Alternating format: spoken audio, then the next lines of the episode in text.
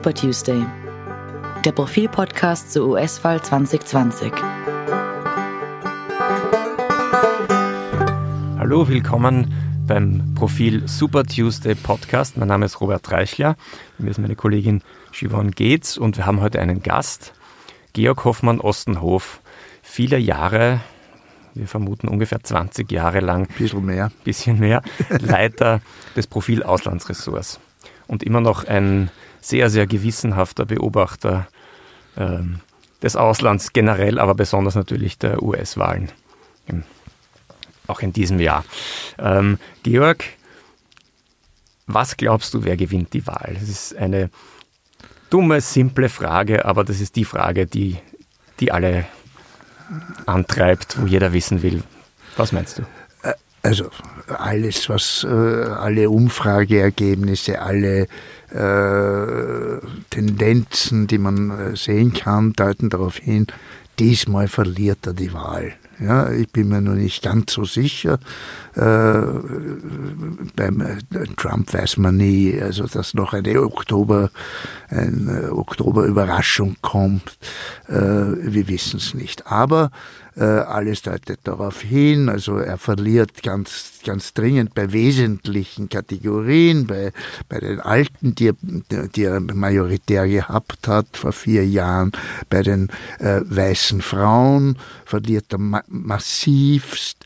Äh, es sind bestimmte äh, Bundesstaaten, die längste Zeit äh, traditionell rote, das heißt äh, republikanisch dominierte äh, Bundesstaaten waren, sind jetzt in Frage gestellt, sind sogar sind zu, zu haben den Status der Swing States äh, gewonnen wie Georgia, äh, teilweise sogar Texas, ja, also das was eine Sensation wäre. Also alles deutet darauf hin, aber man kann nicht sagen, äh, dass es hundertprozentig sicher ist. Man hatte vor vier Jahren auch so ähnliche äh, Umfrageergebnisse.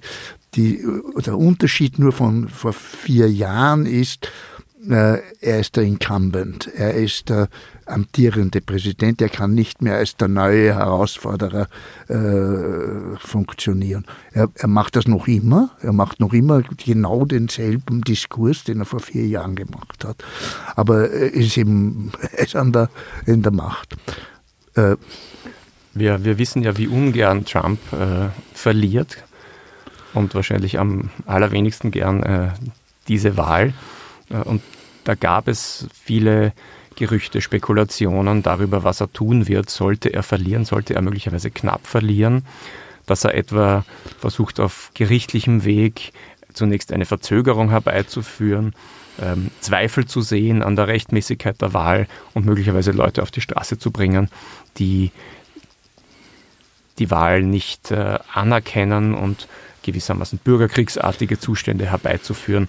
Äh, all diese Szenarien, was, was hältst du davon? Also ich, meine, all das ist möglich, dass er das versucht, ja, sogar sehr wahrscheinlich. Also wenn vor allem wenn es knapp ist, ja, also wird er versuch, alles versuchen, um, um, da, um, um als Sieger rauszukommen. Äh, ich glaube nur nicht, dass er in irgendeiner Weise durchkommen kann. Also es spricht nichts dafür. Also die, das Militär, das wäre wichtig, die Exekutive, also Militär, Geheimdienste sind nicht auf seiner Seite. Die äh, große Teil der, der, der, Medien nicht auf seiner Seite. Was ganz wichtig ist, er hat, äh, von den Medien hat er die, die, die lokalen Radiosendungen teilweise äh, hinter sich und teilweise und, und, und Fox TV. Aber alles andere ist, ist, äh, ist an und für sich gegen ihn.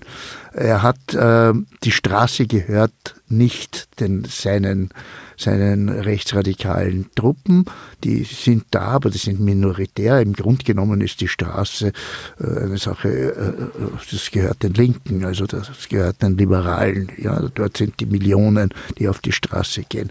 Äh, das, die, die, Justiz, auf die er sehr baut, die er teilweise umgebaut hat, indem er neue Bestellungen, konservative Richter bestellt hat, äh, wird sicher nicht äh, so funktionieren, wie er, wie er glaubt. es zeigt sich jetzt, dass selbst der oberste Gerichtshof, also der Supreme Court, dort wo er zwei, äh, zwei Leute nominiert hat, äh, hat er immer wieder verloren in den, letzten, in den letzten vier Jahren. Auch in anderen Gerichten hat er immer verloren. Also die Justiz funktioniert als unabhängige Justiz trotz, äh, trotz Umfärbung, trotz konservativer Umfärbung. Das heißt, äh, keine Chance, dass er durchkommt, wenn, wenn, wenn das Ergebnis eindeutig ist.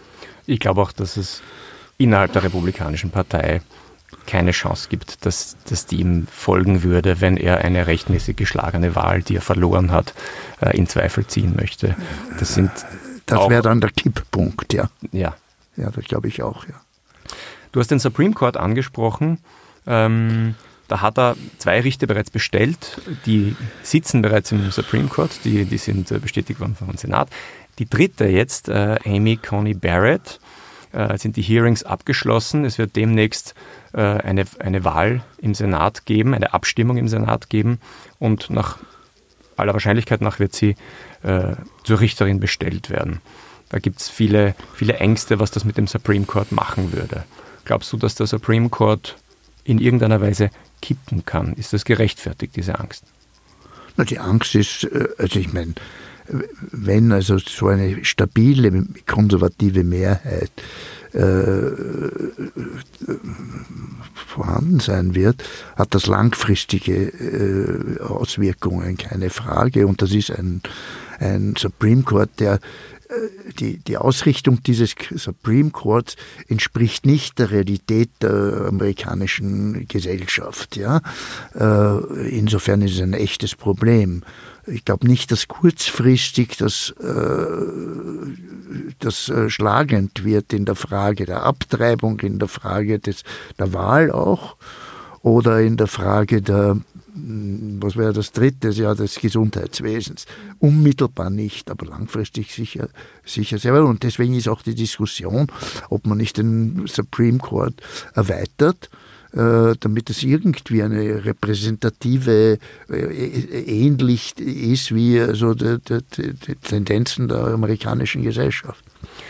Ich würde einwenden, also man erinnert sich bei, ähm, bei dem jetzigen Vorsitzenden des, des Supreme Courts, äh, John Roberts, gab es ähnliche Bedenken wie bei Amy Coney Barrett. Rückblickend muss man sagen, nicht zu Recht. Ähm, John Roberts wurde nominiert von George W. Bush.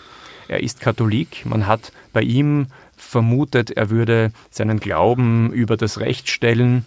Und in Wahrheit hat er in wichtigen Entscheidungen, etwa bei LGBT-Rechten, mit den liberalen Mitgliedern des, äh, des Gerichts äh, für äh, Liberalisierungen gestimmt. Das heißt, Richter oder Richterinnen von vornherein zu punzieren auf Basis ihrer, ihrer politischen Einstellung ist möglicherweise verkehrt. Ja, sicher. Sicher, das hat ist nicht nur Roberts, das hat andere Richter gegeben, die wurden von Reagan bestellt und sind, dann irgendwie Liberale geworden. Ja, also das, die sind ja nicht unempfindlich, erstens einmal nicht unempfindlich gegenüber den gesellschaftlichen Entwicklungen und zweitens einmal sind sie Richter. Ja, also das heißt, da gibt es auch einen Ethos, einen, einen starken richterlichen Ethos. Also insofern stimmt das. Trotzdem ist es so, dass, äh, dass also eine, eine überwält, eine klare konservative Mehrheit trotz dieser Dings, äh, ich meine, das ist schon eine, ein, ein echtes Problem. Ja? Eine Frage noch, ehe wir das Thema wechseln. Wenn ähm, ein allfälliger Präsident Joe Biden den Supreme Court tatsächlich erweitern wollen würde, was er bis jetzt nicht gesagt hat, aber Findest du nicht, dass er das jetzt vor der Wahl sagen müsste, dass es eine so grund, so eine gravierende Entscheidung ist, dass er vor der Wahl sagen müsste, was er vorhat? Er ist in dem Dilemma. Ja, er ist in dem Dilemma, wenn er das wollte, müsste er sagen. Äh, ja, also ich meine, ich bin nicht im, äh, ich bin nicht sein Berater, aber ich würde sagen, er sollte nach wie vor herumreden, wenn er es will, nicht? Ja. Er sollte es nicht zugeben, auch wenn er es wollte. Ja, aber ich würde sagen, das muss man sich ja anschauen. Ja, das muss man sich anschauen. Wir, äh, wir sind nicht entschieden, das muss man sich anschauen. Das hängt von der Situation ab, was weiß ich. Auch also es ist auf, auf, jeden Fall wäre es legitim. Ja, es ist nicht eine, das ist also legal zumindest wäre es nicht. Also das ist ja schon einmal versucht worden. Der äh, Roosevelt dem ist es nicht gelungen, aber es hat schon zwei oder dreimal hin und her äh, Erweiterung und äh, Verringerung des. Äh, Aber der derzeitige Zustand, der besteht seit ungefähr 150 Jahren. Also das ist jetzt nicht, nicht etwas, was nein, von Legislaturperiode Aber es ist nicht, es ist nicht etwas, was, was nicht, also durchaus legal wäre. Es ist wenn das Im Bereich des Legalen. Im, ja, im Bereich, Bereich des Legalen. Ja. Siobhan, du hast dir angesehen, was Trump eigentlich in diesen vier Jahren gemacht hat, was er zunächst versprochen hat, damals im Wahlkampf, was er jetzt gemacht hat und womit er wieder in die Wahl zieht. Äh, was ergibt das für ein Bild?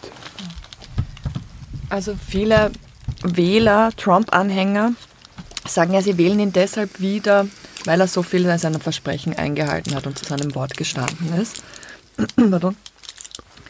Ähm, und ich habe mir angeschaut, äh, ob das stimmt. Ne?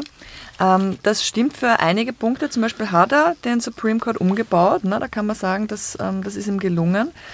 Ähm, andere Punkte sind zum Beispiel die Steuererleichterungen, die er versprochen hat. Das ist ein 1,4 äh, Billionen Paket.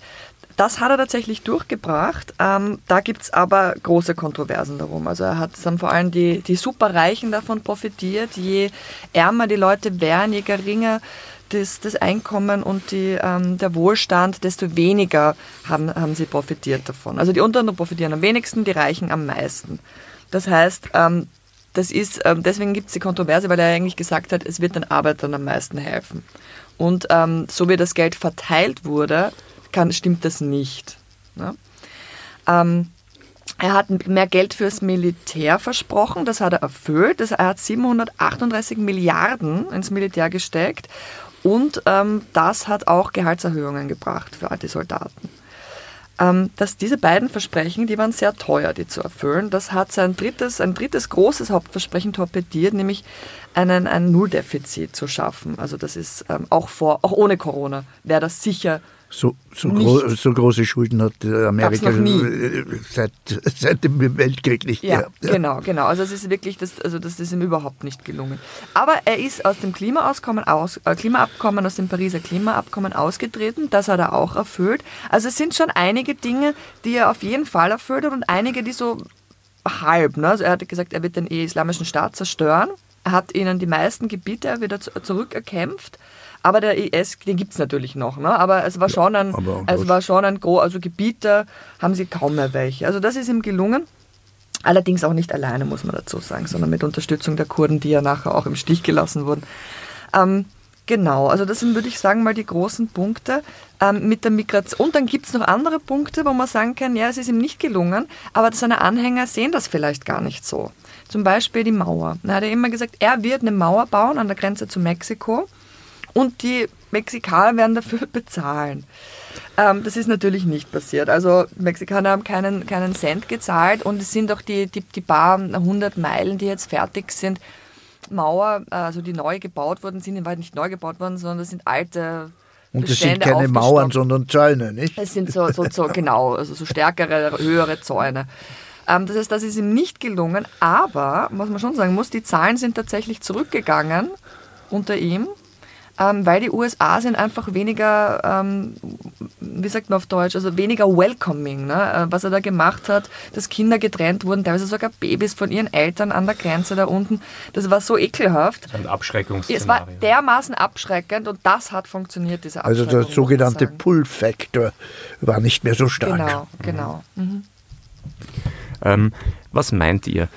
Donald Trump als Politiker, kann man den, so wie du es jetzt getan hast, an Versprechen messen und ob er sie gehalten hat, was er wie gemacht hat? Oder sind Trump-Wähler oder ein Großteil der Trump-Wähler nicht viel, viel mehr Leute, die Trump aufgrund seiner Persona wählen, aufgrund seiner Ausstrahlung als aggressiver, auch rüpelhafter Mensch, der bereit ist, das bestehende System anzugreifen in all seinen Ausformungen, die Eliten anzugreifen, den Konsens äh, aufzukündigen in allen Fragen.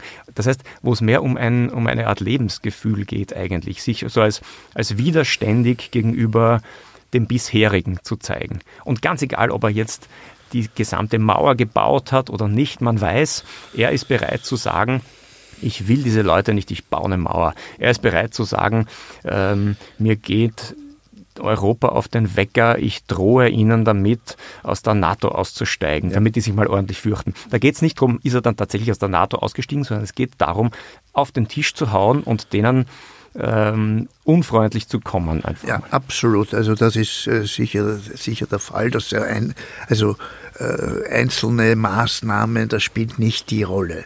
Ja, äh, dass er, der, der gewählt wird, den, den man liebt oder hasst, äh, äh, ist relativ klar seine Persönlichkeit. Aber da hat er jetzt ein echtes Problem. Das echte Problem ist Covid. Ja, äh, mit bei dem Paket ist nicht nur, dass er rüppelhaft ist, dass er Konsens zerstört, dass er äh, die, Eliten, äh, die sogenannten Eliten in, in Washington und, und so weiter angreift, sondern dass er ein Führer ist, dass er eine Führungsqualität hat. Ja, und das hat er gezeigt in, äh, in der Frage der, der Pandemie, hat er gezeigt, dass er das nicht hat. Ja? Und zwar ist das nicht, äh, sagt das nicht nur ich oder andere Leute oder Demokraten, sondern das sagt auch die Bevölkerung. Die Mehrheit der Bevölkerung. Ja, die Mehrheit der Bevölkerung findet eine Katastrophe, wie er, wie er das gehandelt hat, diese, diese Krankheit. Und das ist natürlich die dominierende Frage und vor allem eine Frage, die jeder im Alltag erlebt. Also wenn er jetzt Versprechen macht über den Iran-Deal oder über das Pariser Klimaabkommen, da kann er, kann er Dinge behaupten, die in Wahrheit die allermeisten Leute jetzt nicht äh, überprüfen können oder wollen. Die glauben ihm oder sie glauben ihm nicht. Aber bei dem, was jeden Tag vor der Haustür passiert ähm, oder im eigenen, in der eigenen Wohnung und im Spital, da, da hilft ihm das Lügen nicht. Genau, und ich habe mir auch angeschaut, die Versprechen und Behauptungen, die er aufgestellt hat in äh, Bezug auf Corona, und da ist wirklich alles falsch. Ne? Also hat selbst dann, als er noch, als er, nachdem er schon erkrankt war, und wir sind jetzt bei 220, mehr als 220.000 Toten mit Stand Dienstag, äh, das, und, und da behauptet er immer noch, dass es um, ähm, it doesn't affect people. Ne? Es betrifft, die, es Leute betrifft die Leute nicht. Und das Wissen, das, also das checken die Leute schon, dass das nicht stimmt. Also ich glaube, bei ganz vielen anderen Sachen, ich glaube, es gibt, ich glaube auch nicht, dass es den Trump-Wähler gibt. Ich glaube, ja, es spielt viel eine Rolle, wie er auftritt. Das, mag, das mögen die Leute, dieses, ähm, äh, dieses, diese äh, Scheiß drauf Attitüde, wenn ich es jetzt mal so sagen darf. Aber bei Corona funktioniert das nicht und das, ich, das wird ihnen wahrscheinlich den Kopf kosten. Ne? Ich glaube, er ist auch äh, außer Tritt im, im Moment, nicht? Also ich habe mir ein bisschen angeschaut, seine Auftritte, ja. Also der macht identisch das, was er vor vier Jahren gemacht hat. Die Situation hat sich aber total verändert. Er redet kaum was über, über Covid, aber das ist eines der Themen, das also die Leute, die Leute betrifft. Also äh, er scheint eher außer, außer Tritt zu sein. Ja? Also macht zwar seine Schmähs und ist erstaunlich vital in, äh, nach dieser Krankheit aber es irgendwie es ist äh, hollow, es ist irgendwie mhm. schal. Also es, mhm. Jetzt aus wir, der Zeit gefallen. Nicht? Jetzt haben wir viele kritische Punkte an, an Trump moniert. Ähm, manche unserer Hörerinnen und Hörer wünschen sich, dass wir auch mal über das Problem von Joe Biden sprechen. Problem oder nicht Problem, wir können das jetzt besprechen, mit der Ukraine, auch mit China. Ähm, ihm wird vorgeworfen, unsauber in der Ukraine agiert zu haben. Dort ist sein Sohn Hunter Biden äh, im Vorstand, Aufsichtsrat äh, eines äh, staatlichen Unternehmens, Burisma. Ähm, dass Hunter Biden diesen Job überhaupt inne hatte, ähm, wird als Korruption äh, erachtet von vielen. Ähm, und jetzt sind E-Mails aufgetaucht, von denen man noch nicht sagen kann, dass die authentisch sind. Und in diesen E-Mails, aus diesen E-Mails geht hervor, würde hervorgehen, wenn sie denn authentisch sind, ähm, dass Hunter Biden ein Treffen zwischen einem der Ukraine Burisma Berater und seinem Vater Joe Biden, der damals Vizepräsident war und zuständig für die Ukraine, eingefädelt hat. Darüber wird berichtet in der New York Post, die hat das exklusiv berichtet. Die anderen Medien waren sehr still. Die haben das zum Teil knapp berichtet, aber. berichtet, aber ich meine, es ist, das ist wirklich, also natürlich ist er die, die, die das, der Sohn von äh, des Vizekran äh, Vizepräsidenten einen Aufsichtsratsposten im, in einer ukrainischen Firma äh, nimmt, ist natürlich eine nicht ganz sauber, ja. Aber äh, im Grunde genommen wird das überhaupt keine Rolle spielen, weil äh, alle Umfragen zeigen, dass man dem äh, dem äh, Vater Biden, dem Joe Biden, absolute Integrität zu, zuschreibt, ja, dass er dass er ehrlich ist, dass er sauber ist. Also das ist ein äh, gemessen daran, ja, also ich meine, um nur mal klar zu sagen, also Trump ist, das ist jetzt eine Behauptung von mir, die sicherlich irgendwann sich herausstellt, äh, äh, Trump ist ein, ein, ein, russischer Spion. Ja? Ich meine, der ist ein, ein Mann, der zumindest ein Asset des KGB ist oder FSB, wie das jetzt heißt. Das ist seit Jahren. Ja, so. ich, ich, werfe ein, dass, das, dass die Unschuldsvermutung gilt, weil das wäre jetzt natürlich ein Ja, aber wir, wir sind ja nicht, ja, wir sind ja nicht. Es gilt auch für ausländische Staatsbürger hier ja. die Unschuldsvermutung. Und ich, ich, ich ja. Ich, also bisschen, ich wollte nur sagen, gemessen an dem, was gemessen an all dem ist äh, diese Unsauberkeit, die zweifellos da ist. Also äh, nichts auch vor allem vor dem Hintergrund, dass ja offensichtlich der, der, der beiden den Ruf hat, also besonders, besonders sauber und nett. Und, äh, Aber ich würde jetzt im Sinne unserer, dieser Hörer, die das, die das ja. von uns möchten, einwerfen, der hat den Ruf, weil über das, was er möglicherweise angestellt hat, nicht so berichtet wird. Auch ich meine, es war schon sehr zweifelhaft, dass äh, in der vergangenen Woche äh, Twitter zum Beispiel verhindert hat, blockiert hat, dass die New York Post Exklusivgeschichte auf Twitter verbreitet wird. Ja, die Geschichte ist ja sehr kompliziert. Also du hast jetzt ja geschrieben in, in, der, in der, Zeitung, äh, in, im Profil, äh, dass das ein Dilemma für Twitter ist und so. Aber es ist ja offen, äh, also die ganze Geschichte kommt von Giuliani. Giuliani ist offensichtlich äh, im Bundle, also, also äh, die, die, die, ganze Geschichte stinkt von hinten und vorn. Ja, also Rudi Giuliani ist, ähm, ist der äh, Rechtsberater, wenn man so will, der persönliche von Donald ja, Trump. Ja, er hat diese Informationen an die New York Post gegeben. Die New York Post hat daraus eine Geschichte gemacht. Genau. Und, äh, und Giuliani ist äh, ganz ver verbandelt mit allen möglichen russischen Desinformationskampagnen. Ja? Also die Wahrscheinlichkeit, dass das echt ist, ist relativ gering. Ja? Da frage ich mich nur, und das wäre zum, also die Frage, die man Biden und auch Hunter Biden, also Joe Biden und Hunter Biden stellen müsste müsste, um eine klare Distanzierung. Die könnten sagen, das E-Mail ist nicht authentisch, das E-Mail ist erfunden. Das weiß ich nicht, haben Sie das nicht Haben Sie nicht gesagt. Ja, okay. Also die, die Aussage des, des, des Wahlkampfteams von Biden war, äh, sie konnten in, in, in den, im Kalender von Joe Biden ein solches Treffen, das da insinuiert wurde, das stattgefunden haben soll, konnten sie nicht finden. Also das ja. gab es nicht nach, ihrem, nach ihrer Aussage. es gab es im Kalender nicht. Also die haben jetzt nicht gesagt, es gab kein Treffen, sie haben nicht gesagt, es gab das E-Mail nicht. Es sieht nicht super aus. Gut, ich, ich glaube, äh, in, der, in der Wahrheitsfindung kann man da nicht weiterkommen. Einfluss, wird wenig Einfluss auf die, äh, auf die Wahl haben. Aus meiner, meiner Einschätzung nach. Genau, also das, das kann möglicherweise Trump-Wähler motivieren, zur Wahl zu gehen. Im besten Fall allerdings, die, die, die sich dadurch motivieren lassen, sind wahrscheinlich Trump-Wähler, die ohnehin zur Wahl gegangen genau. sind. Eine Frage hätte ich noch bezüglich der Wahlchancen. Ähm, in den Umfragen ist es eindeutig, relativ eindeutig. Es gibt ein Umfrageinstitut, das äh, Trump vorne hat. Das wird kaum je ähm, zitiert, denn die gehen davon aus, dass die Leute einfach sich falsch bekennen. Ja, Trafalgar heißen. Okay. Ähm, die, die, werden, die gehen davon aus, dass sich die Leute nicht, nicht zu Trump bekennen.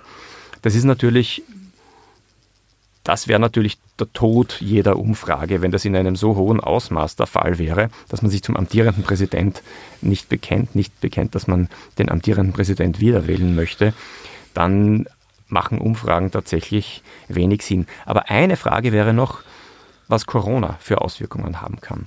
Ob, wenn diese Pandemie in den kommenden zwei Wochen sich weiter so entwickelt, ob dann viele Leute, die ursprünglich selbst zur Wahl gehen wollten und keine Briefwähler sind, zu Hause bleiben. Und ob das möglicherweise verstärkt demokratische Wähler sind. Na, vor allem, weil die Demokraten nach allen Umfragen mehr Angst haben vor, vor Corona als die, äh, als die Republikaner. Nicht wie Republikaner, so wie die Rechten bei uns auch. Ja? Also die Rechten haben keine Angst, die, die Linken haben eher Angst vor der äh, Corona meiner Meinung nach zu Recht. Äh, äh, so ist das in Amerika auch. Das ist durchaus, dass das ein, ein, möglicher Effekt ist. Das wiederum würde man an der Wahlbeteiligung wahrscheinlich ablesen können. Wenn in Gebieten, in denen ähm, äh, das Coronavirus besonders stark ist, die Wahlbeteiligung deutlich geringer wäre, dann könnte man das ablesen genau. können und dann könnte genau. man diese Es vermuten. gibt noch einen Punkt, der, der also gegen die Umfragen spricht. Das ist die Frühwähler, die jetzigen Frühwähler in bestimmten, wo man immer angenommen hat, das sind majoritär äh, Demokraten. In, äh, ich glaube, in Michigan sind jetzt die Mehrheit registrierte Republikaner. Das die heißt, Briefwahlstimmen eingesandt die, haben. Die Frühwahlstimmen, also die ein, mhm. eingeworfen mhm. haben. Mhm. Ja. Äh, das habe ich halt gelesen. Also dass äh, das, das ein, eine Sorge ist. In anderen Ländern, in anderen Bundesstaaten nicht. In anderen Bundesstaaten sind die Demokraten wahnsinnig vorn. Mhm. Es bleibt jedenfalls spannend. Äh, wir sind sehr dankbar fürs Kommen, Georg. Und vielleicht sprechen wir uns unmittelbar nach der Wahl. Ich glaube, da wirst du einigermaßen emotional das eine oder andere Ergebnis ja. entgegennehmen. Vielen Dank, danke auch Siobhan. Danke. Und danke Ihnen fürs Zuhören. Ich hoffe, wir, haben, wir sind auf die Fragen eingegangen, die Sie interessieren. Und äh, bis zum nächsten Mal, es wird immer spannender. Zwei Podcasts haben wir noch vor der Wahl. Danke.